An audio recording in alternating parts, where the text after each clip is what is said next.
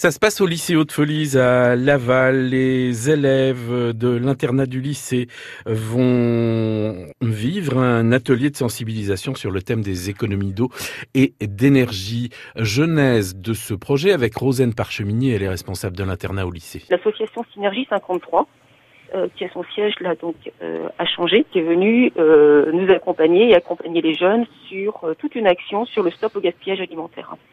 Donc les jeunes ont fait euh, une vidéo pour expliquer donc la, la démarche. C'était vraiment, je dirais, très, très, très intéressant. Les jeunes se sont vraiment beaucoup investis.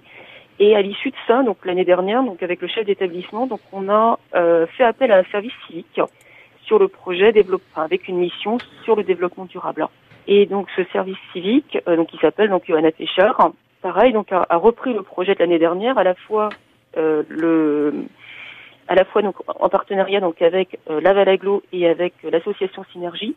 Et on a monté plusieurs projets notamment donc le projet du tri sélectif. Et là le projet sur euh, les économies d'eau et les économies euh, d'énergie. Mais la problématique était toujours comment mettre le jeune acteur du développement durable et de la transition énergétique.